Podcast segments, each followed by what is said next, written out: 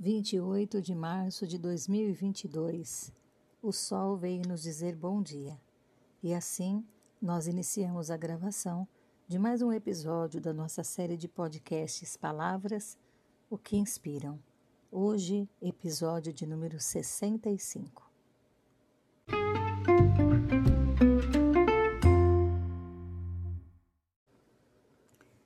E a palavra escolhida para hoje é sobejo.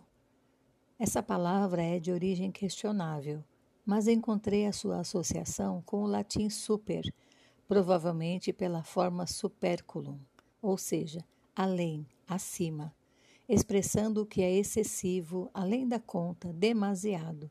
É muito usado também para expressar sobras. Este adjetivo significa o que é farto que está em excesso. Por exemplo, o vinho sobejo era entregue aos convidados.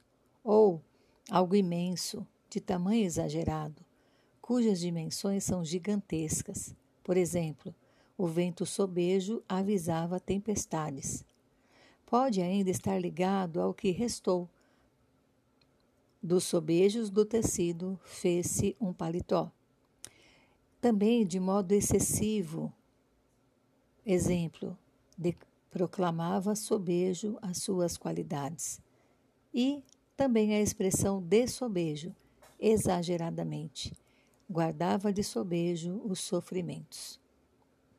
Outras frases em que podemos usar essa palavra poderiam ser: o amor de sobejo que a mãe tinha pelo filho fez com que ela o aceitasse de volta. Ou o porte sobejo do rapaz impressionou a todos. Parece que fica bem claro o que essa palavra tão pouco usada em nossos dias significa. Após muito tempo, pude ouvi-la novamente há poucos dias e ela me despertou grande interesse. Obrigada, Maria Cunha. Encontrei uma poesia de J.B. Campos intitulada Usura Natural e ela diz o seguinte: Por que chorar o leite derramado?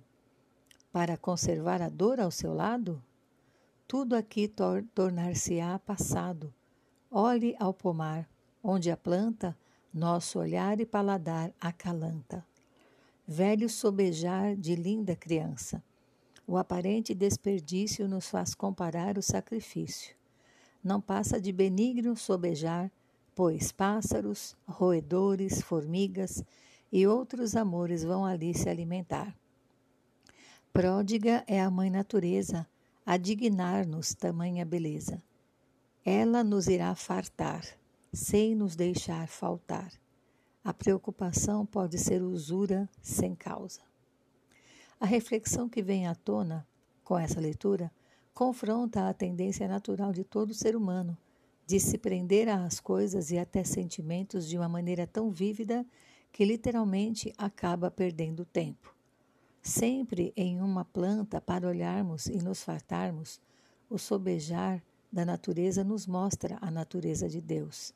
Sempre abundante, sempre extravagante em sua beleza, sempre sobejando graça para a humanidade. Através da natureza, Deus nos farta e por isso nada falta. Numa perspectiva dessa, para que se desgastar com apego sem causa? Trabalhando nos campos de Boaz, Ruth tinha alguma proteção, de maneira que conseguia sempre levar para casa uma boa quantidade de alimento. Em Ruth, capítulo 2, versículo 18, lemos: E tomou-a e veio à cidade, e viu sua sogra o que tinha apanhado. Também tirou e deu-lhe o que sobejara depois de fartar-se. Boaz a protegia porque Deus havia inclinado seu coração para fazer o bem às queridas Ruth e Noemi. Em outra passagem, Jesus, reunido com grande multidão, e já se iam três dias, o povo estava sem comer. Jesus teve compaixão daquela gente. Perguntou aos discípulos quantos pães eles tinham, e estes eram apenas sete. Pouco no nosso olhar, suficiente nas mãos daquele que sobeja todas as expectativas. Tinham também alguns peixinhos. Jesus deu graças e mandou distribuir a todos. Final da história. E comeram e saciaram-se, e dos pedaços que sobejaram, levantaram sete cestos. Isso está registrado em Marcos, capítulo 8, versículo 8. E tudo o que sobrava era recolhido. Não precisamos desperdiçar só porque temos de sobra. Se sobra, é porque não foi feito numa quantidade contada. Foi feito para fartar e não para correr o risco de faltar.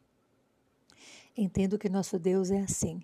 Ele cuida daqueles que aceitam seu cuidado não só nas questões materiais, ele também tem esse zelo nas questões espirituais. Onde abunda o pecado, superabunda a graça de Deus, porque Ele é rico em dar vida ao que está morto. Que sobeje paz e alegria em sua vida, da parte do Deus que tudo pode, o Deus presente e real.